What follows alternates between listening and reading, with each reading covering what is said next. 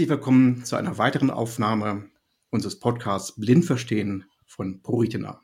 Am Mikrofon sind Iris und Thomas.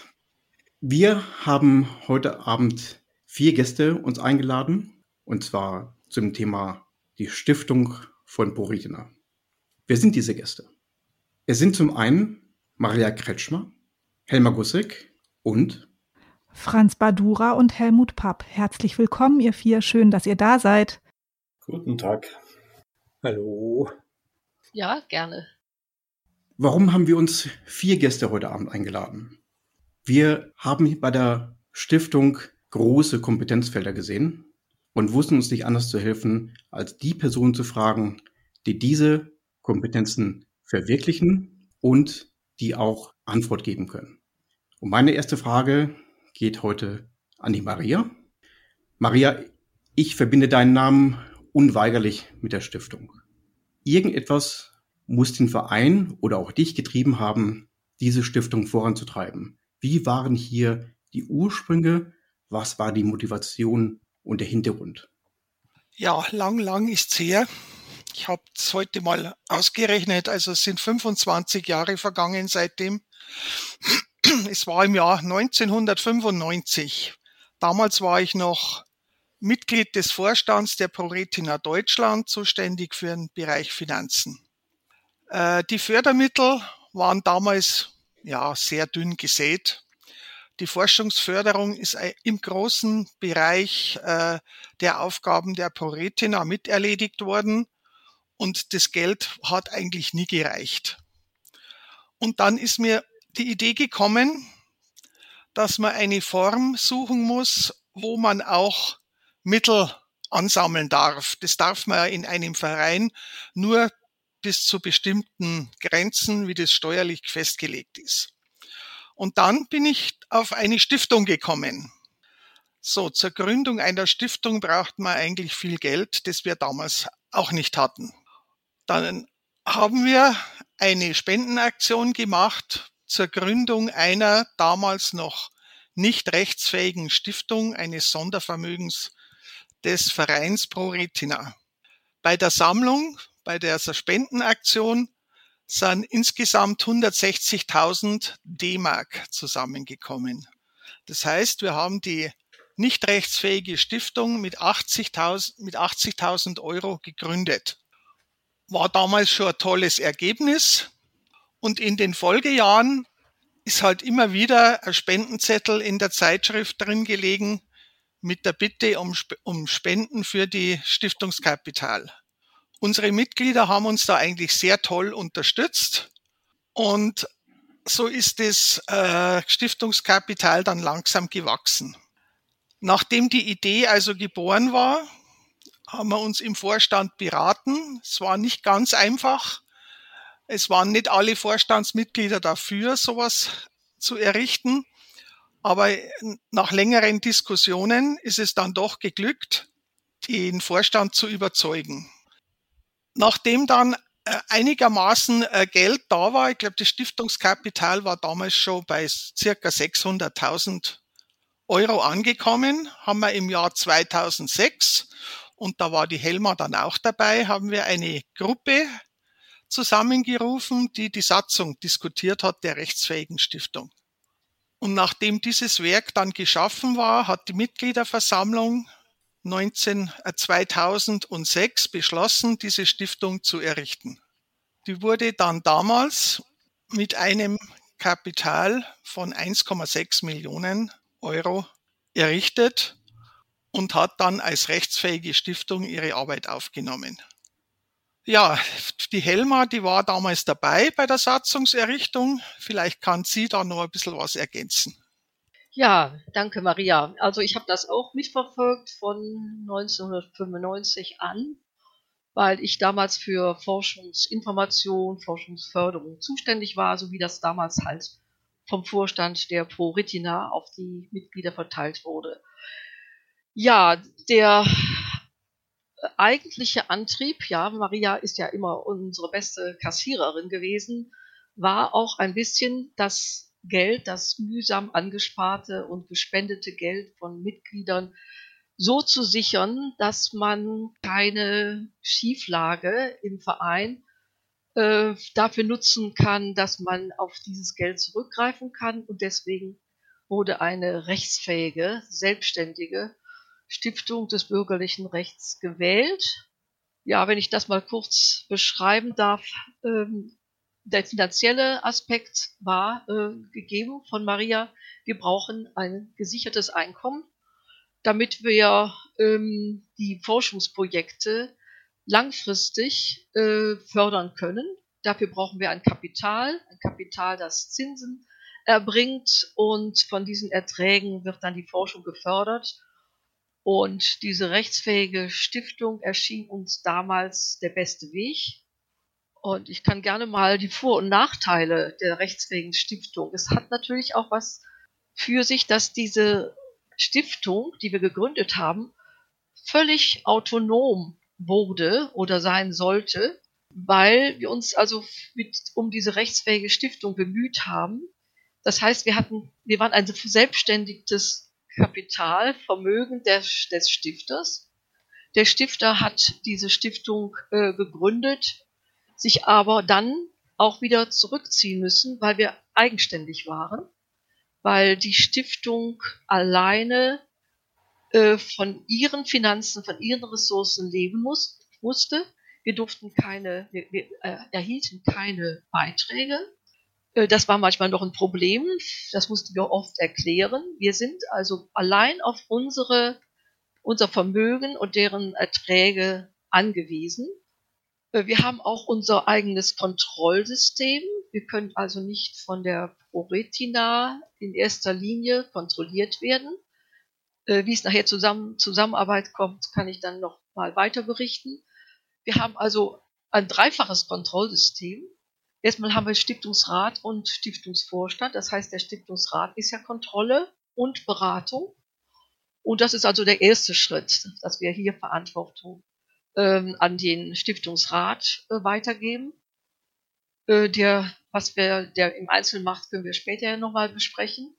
Und dann haben wir als zweite Kontrolle auch selber eingebaut, damit wir auf der sicheren Seite sind.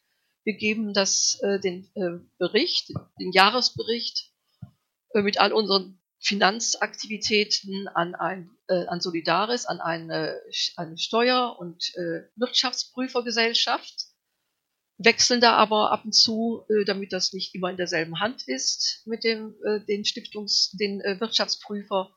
Und natürlich die Hauptprüfung ist das staatliche, äh, die staatliche Stelle in Frankfurt, die Stiftungsaufsicht. Es klingt so ein bisschen rigide. Wir sind jetzt frei, wir haben euer Geld eingesteckt und jetzt machen wir, was wir wollen.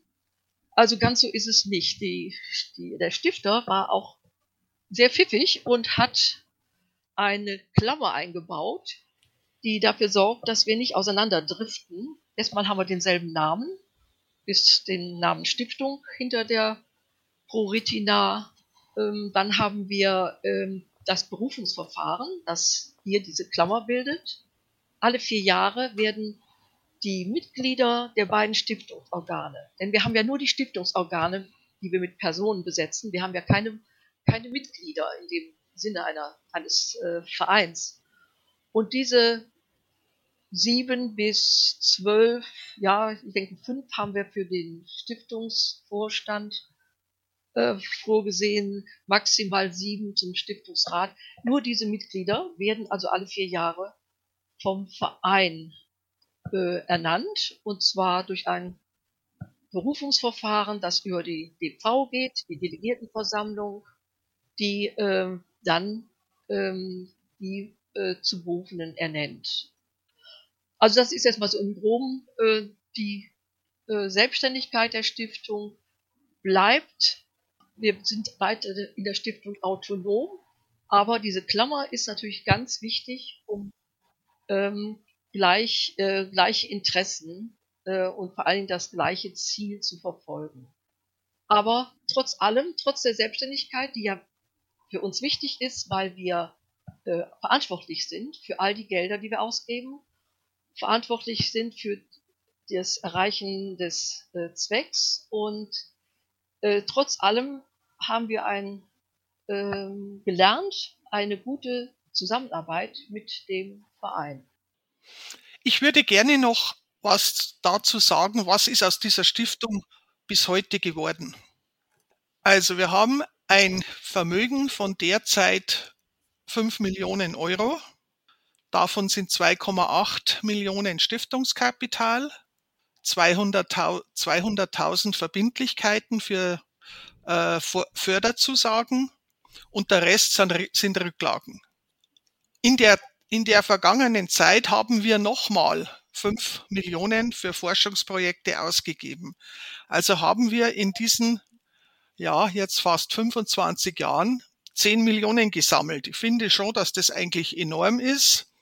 Da wir ja leider keine reichen Großspender haben, auch keine Sponsoren wie die Fußballvereine, unser Geld eigentlich in kleinen und Kleinstspenden ein, einsammeln mussten. Also das klingt sehr bescheiden, Maria. Ich finde das eigentlich sensationell.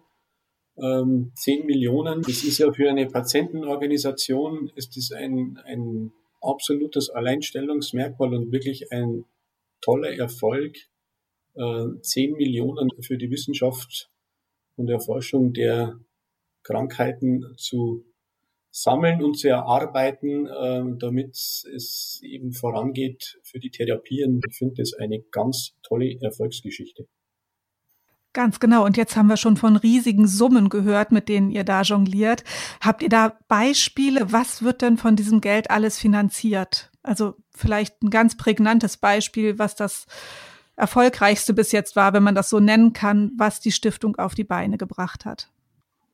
Ja, also ein Meilensteinprojekt war mit Sicherheit äh, im Jahr 2006, wenn ich das richtig im Kopf habe, ähm, die Entwicklung des sogenannten DNA-Chips äh, an der Universität Regensburg, weil das war damals mit einer Fördersumme von 250.000 Euro, also einer Viertelmillion, mit Abstand das größte Projekt, das wir überhaupt äh, bis dahin gefördert hatten. Und weitere Meilensteinprojekte, das ist auch, äh, denke ich, in der Mitgliedschaft äh, den meisten bekannt, das sind natürlich die Errichtung der zwei Stiftungsprofessuren. Ähm, die eine in Bonn, eine klinisch ausgerichtete Professur und eine zweite in Regensburg, eine grundlagenwissenschaftliche Professur. Und das sind wirklich zwei absolute Alleinstellungsmerkmale worauf die Proletina absolut stolz sein kann. Regensburg ging los, ich habe heute nochmal nachgeschaut, äh, im Dezember 2010 wurde der Herr Langmann berufen zum 1. Dezember 2010 und äh, Bonn war dann 2012.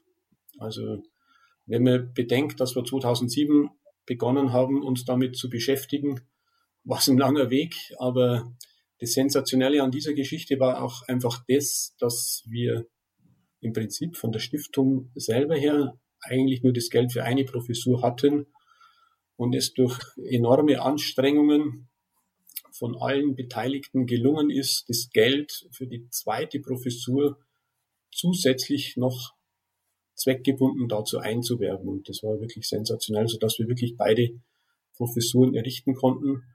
Und dass es ein Erfolgsmodell ist, beweist die Tatsache, dass jetzt zum Beispiel aus Regensburg mittlerweile zwei Professuren, die auf der Proletiner Stiftungsprofessur waren, Herr Thomas Langmann und die Frau Antje Grosche, beide mittlerweile einen Lehrstuhl übernommen haben, die Frau Grosche in München an der LMU und der Herr Langmann in Köln. Und das ist wirklich sensationell.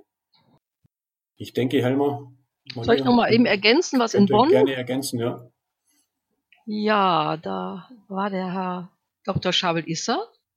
War das der erste, ne? Das Glaube war der erste. Ging genau. erst mal ein bisschen hin und her, der ja dann nach Oxford ging und da an wichtigen Projekten auch weiterarbeitet. Interessant ist aber, dass wir da jetzt den Herrn äh, Buskamp haben.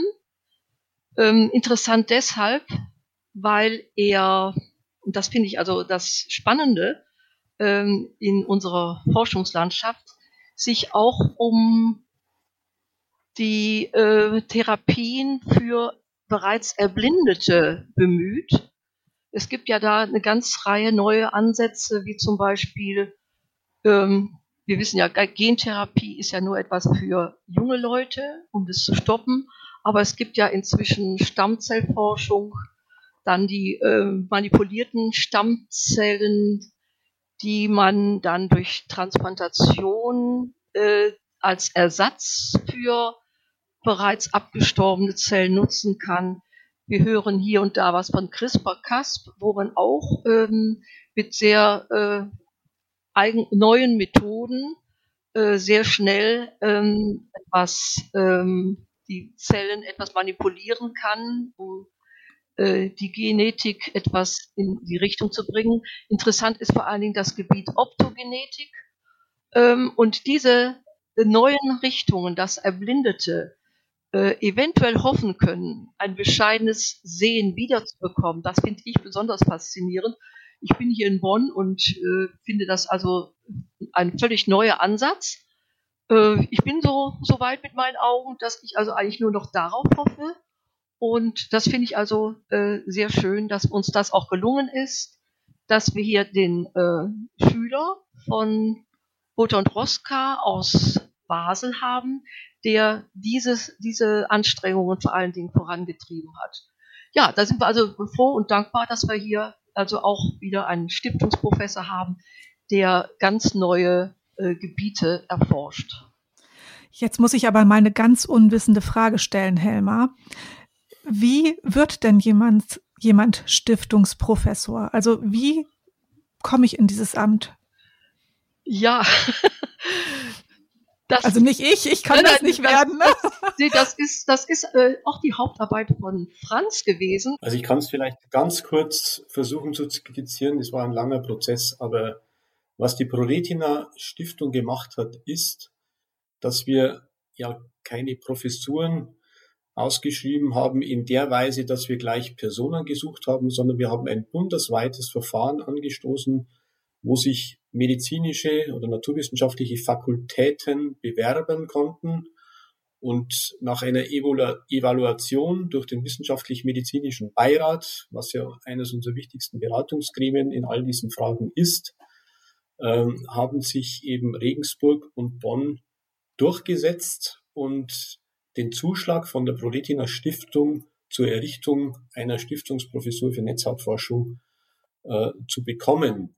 Und das eigentliche Berufungsverfahren eines Professors, das wird dann von der jeweiligen Fakultät durchgeführt. Ich denke, da kann der Helmut äh, ganz gut was dazu sagen, weil er dieser Zeit seines Lebens auch immer wieder oft mitgemacht hat in verschiedensten Berufungskommissionen. Das ist ein Verfahren, das die jeweilige Fakultät durchführt und in Bonn ist es jetzt ja so, nachdem Herr Chabel Issa nach fünf Jahren, der war von 2012 bis Ende 16 Jahre, war er in, in Bonn gewesen und ist dann nach Oxford gegangen. Und das Tolle ist, was wir den, den, den Fakultäten halt äh, bei dem damaligen Zuschlag äh, sozusagen aus den Rippen geschnitzt haben, ist ja eben diese, die Verstetigung der Professuren. Das heißt, nach der fünfjährigen Förderung durch die Proletina, was ja immerhin eine Summe von pro Professur, Maria korrigiert mich, ich glaube 450.000 Euro waren. Genau. Ähm, hab, haben wir die Fakultäten dazu verpflichten können, dass diese Professur dann in den Haushalt der Universität übergeht und somit diese ähm, Forschungsrichtung an dieser Fakultät weitergeführt werden wird. Und das ist jetzt in Bonn der Fall. Der Nachfolger, den Elmar ja erwähnt hat, Herr Volker Buskamp, ist jetzt quasi der, äh, auf der von uns errichteten Professur, wird aber aus Mitteln der Universität bezahlt. Den bezahlen nicht mehr die Proletina. Das ist das Tolle dran, dass das einfach eine Nachhaltigkeit hat. Helmut, bitte ergänzt das mal gerne, das Berufungsverfahren, oder vielleicht kannst du es ja mal kurz erläutern, wie sowas abläuft. Berufungsverfahren heißt, es wird eine Professur ausgeschrieben und die Professur wird ausgeschrieben in allen möglichen Medien äh, und es bewerben sich dann Leute. Und dieses Bewerbungsverfahren geht dann in die Fakultät und die Fakultät entscheidet dann, wen sie einlädt zu Vorträgen. Und normalerweise sind es dann ja, sechs Personen, die eingeladen werden. Und äh, aus diesen sechs Personen wird dann eine Liste erstellt. Das ist normalerweise eine Liste von drei Leuten, die auf der Liste sind. Und dann wird der Erste gefragt, ob er das mitmacht und was er denn alles haben will.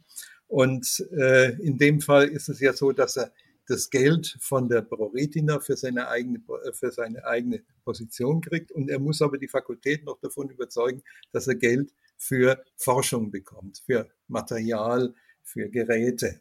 Und das läuft normalerweise eben über die Berufungskommission. In dieser Berufungskommission sind nicht nur Mitglieder der Fakultät, sondern da sind auch noch Mitglieder des Rektorats. Ich war ja drei, drei Jahre lang Prorektor in Leipzig und bin da in sehr vielen Berufungskommissionen mit drin gewesen.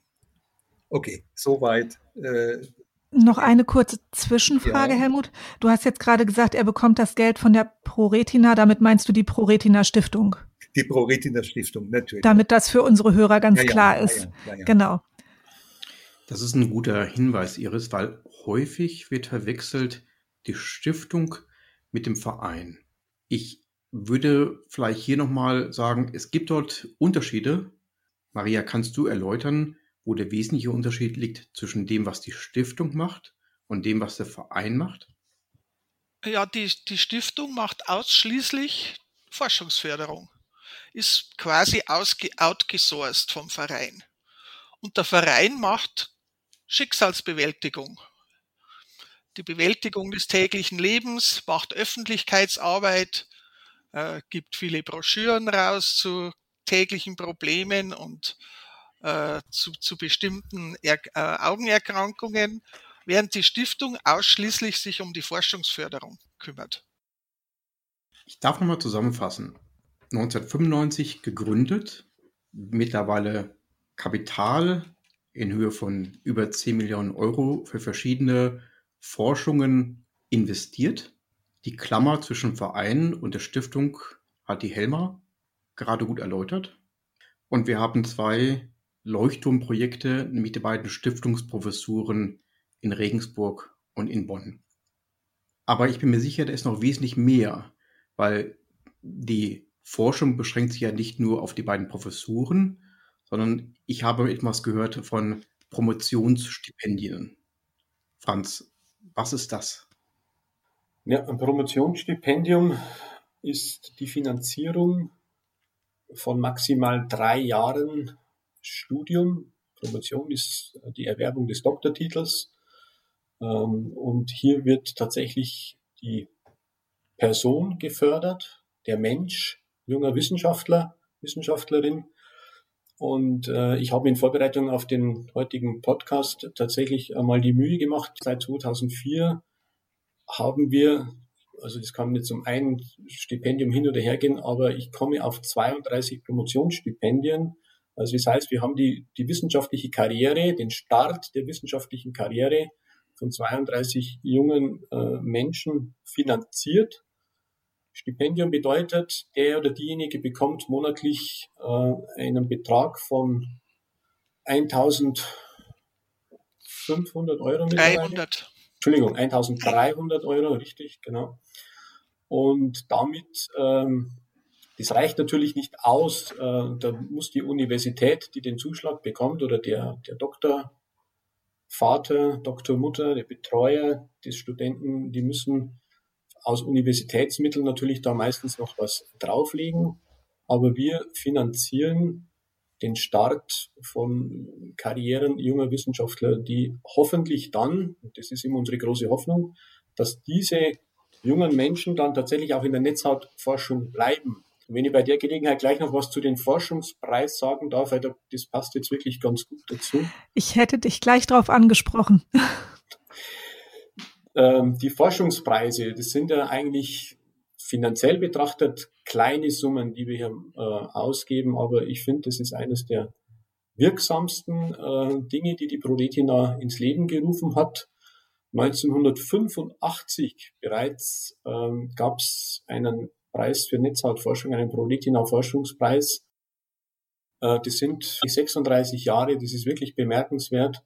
Und bis zum Jahr 1998, das habe ich heute auch nochmal alles nachgelesen, gab es tatsächlich nur einen Preis und da konnten sich äh, Wissenschaftler mit aktuellen Publikationen bewerben und ebenfalls wieder evaluiert durch einen wissenschaftlich-medizinischen Beirat wurde dann der oder diejenige Preisträgerin äh, ausgesucht und festgestellt und man hat von Anfang an, glaube ich, schon eingefädelt gehabt, dass dieser Preis dann immer auch in einem schönen Rahmen, nämlich beim Deutschen Augenärztekongress, der jedes Jahr im Herbst in Berlin oder Leipzig stattfindet, äh, auch dem jungen Wissenschaftler übergeben wird. Und das ist für viele Wissenschaftler, und wenn man sich die Liste durchschaut, ich habe mir die heute nochmal auf der Internetseite angeguckt, auf der Stiftungsseite und auf der Vereinsseite kann man das nachlesen. Da sind wirklich klingende Namen dabei oder klangvolle Namen, so muss man sagen. Also ein Professor Holz war Forschungspreisträger, ein Professor Kellner, Professor Grimm, ähm, Hendrik Scholl, der Leiter des von Helmut bereits erwähnten IOB in Basel, Olaf Strauß, äh, Andreas Skahl, wirklich tolle Leute, die uns seit, man kann ja sagen, bei vielen schon jahrzehntelang verbunden sind und die auch Mitglied im wissenschaftlichen Beirat sind, äh, die waren auch alle mal in ihren jungen Jahren, waren die Forschungspreisträger, weil das ist ein Preis für Nachwuchswissenschaftler. Die Altersgrenze ist nämlich äh, bei 40, das muss man wissen. Letzter Satz, seit 1999 hat sich der BMB und die Proletina dazu entschieden, zwei Preise zu vergeben. Einen äh, RP-Preis und einen Makula-Forschungspreis, also eher im AMD-Bereich äh, angesiedelt. Und äh, das wird seit 1999 so gehandhabt. Im Jahr 2018 gab es dann wieder eine Änderung. Die beiden Preise heißen jetzt nicht mehr Makula-Preis und RP-Preis, sondern Grundlagenwissenschaftlicher Forschungspreis und Klinischer Forschungspreis der Prodetina. Die Spenden der Mitglieder oder der Interessenten kommen tatsächlich dort an, wo sie gebraucht werden, nämlich bei den Forschern. Ich würde ganz gern noch was dazu sagen äh, zu den Promotionsstipendien. Das ist eine unglaublich wichtige Sache. Ich habe ja in meinem äh, Universitätsleben etwa 40 bis 50 Doktoranden ausgebildet.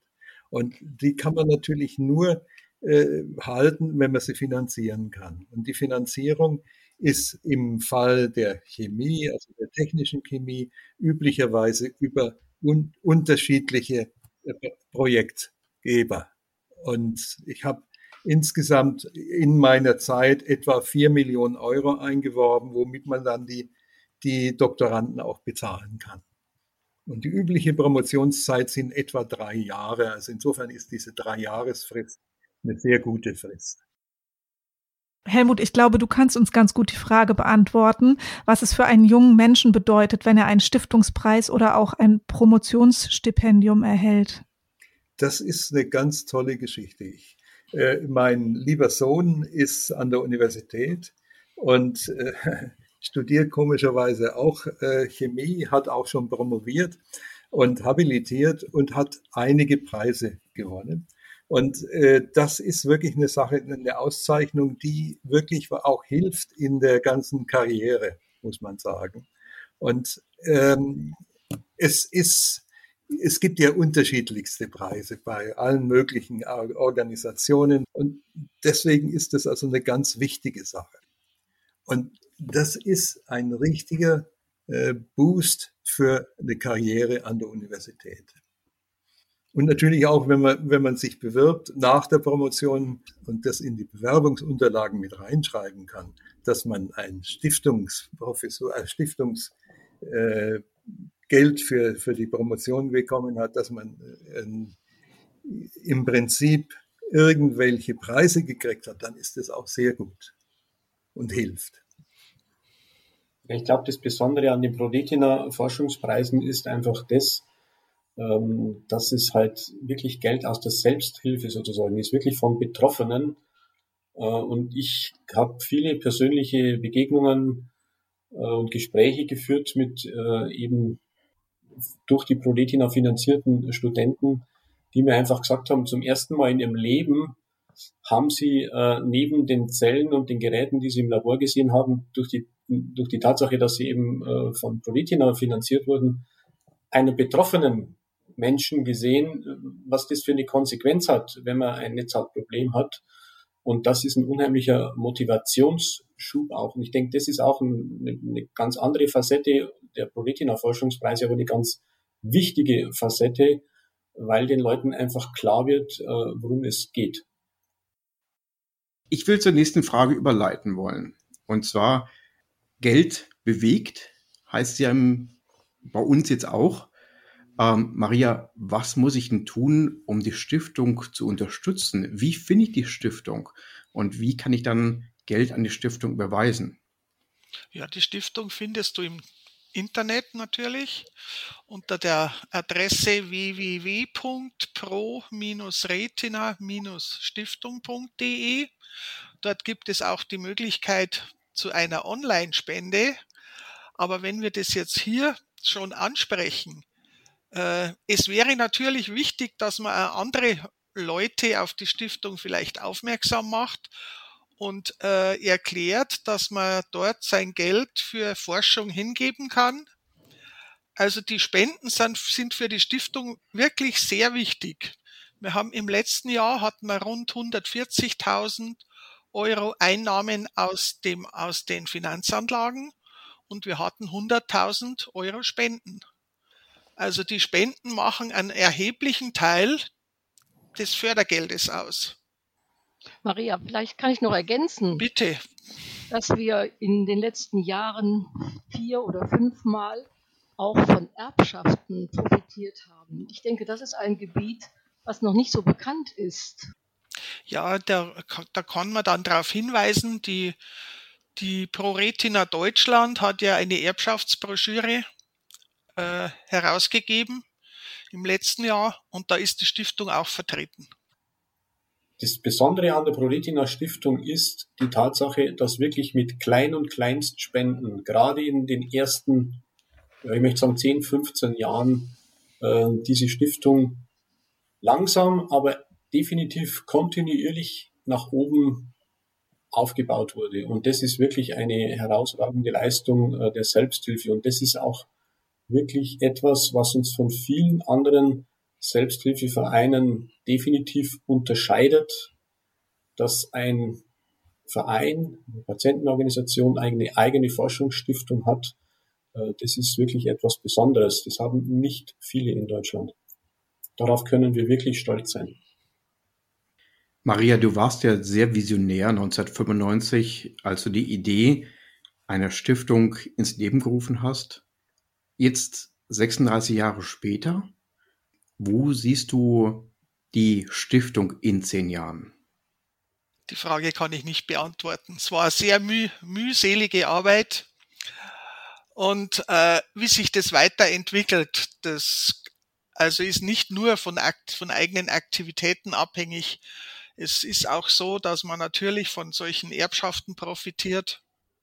Aber wo die in zehn Jahren ist, tut mir leid.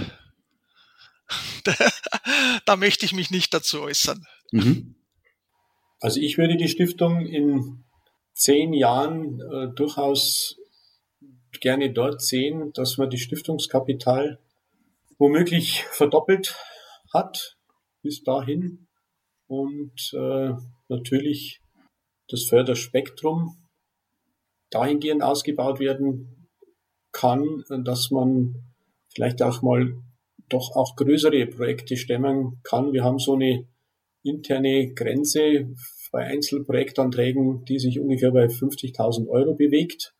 Das hört sich nach viel Geld an, aber jeder, der irgendwo ein bisschen mit Wissenschaft mal in seinem Leben schon zu tun hatte oder was davon gehört und gelesen hat, weiß, dass das halt wirklich auch einfach viel Geld kostet. Ähm, Wissenschaft ist nicht billig und 50.000 Euro Forschungsgeld ist für ein Projekt, das mindestens ein Jahr laufen soll oder zwei, äh, gar nicht so viel, wie sich jetzt für, für einen Einzelnen anhört. Ich würde ganz gern noch was sagen zu dem äh, 50.000 oder 100.000 Euro für ein Forschungsprojekt.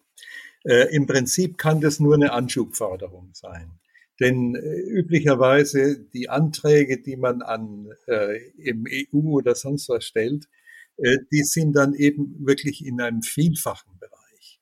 Also unter eine Million Euro gibt es keinen Antrag eigentlich in erster Näherung. Das heißt, es kann nur eine Anschubfinanzierung sein. Anschubfinanzierung, dass es möglich ist, eben einen Antrag an andere Fördermittelgeber äh, zu stellen. Und dazu sind natürlich dann die 50.000 Euro sehr gut. Man kann auch eben dann vielleicht auch äh, Doktoranden damit bezahlen, die sich um dieses ganze Projekt kümmern. Also das ist, glaube ich, eine ganz wichtige Sache. Ja, darf ich mal ausbrechen aus diesem äh, rein äh, ja, äh, kommerziellen Finanz, äh, Finanzvisionen. Ich persönlich hoffe jetzt außerhalb der Stiftung, dass in zehn Jahren wir eine Reihe von äh, Forschungsergebnissen haben, die zu einer Therapie führen. Hier ein bisschen Hoffnung, dass sich da etwas bewegt. Ob das jetzt in zehn Jahren soweit ist, wir werden sicher für viele Sachen noch weiterhin äh, Gelder brauchen. Ich darf aber trotzdem sagen, ich hoffe auch, dass die Forschung uns so weit entgegenkommt, dass wir mehr und mehr, Grüppchen für Grüppchen, wir haben ja sehr viele Untergruppen, äh, durch die Forschungsergebnisse zu Therapien führen können. Aber dafür braucht es wirklich noch sehr viel finanzielle Anstrengungen. Ich übersetze einmal das, was du gesagt hast, äh, liebe Helma. Ähm, du siehst nicht nur in Zukunft ein BioNTech, das erfolgreich ist, sondern auch eine Retina-Tech. Schön wär's, ja. Mhm. Da haben wir doch einige schöne Zukunftsvisionen gehört und drücken natürlich ganz kräftig die Daumen, dass einiges davon auch Wirklichkeit wird. Ich bedanke mich bei euch, dass ihr euch die Zeit genommen habt, uns so ausführlich Antworten zu den Themen der Stiftung zu geben. Für mich, obwohl ich nun schon lange Mitglied bin und auch ein bisschen vereinspolitisch aktiv bin, ist jetzt doch noch mal einiges viel viel klarer geworden. Und liebe Zuhörer, ich hoffe, euch geht es genauso. Und falls ihr doch noch Informationen braucht, dann schaut doch mal auf der Seite www.pro-retina-stiftung.de vorbei. Und schaltet natürlich auch gerne wieder ein, wenn es hier in 14 Tagen wieder heißt, blind verstehen, der ProRetina Podcast. Bis bald. Tschüss. Tschüss. Tschüss. Tschüss.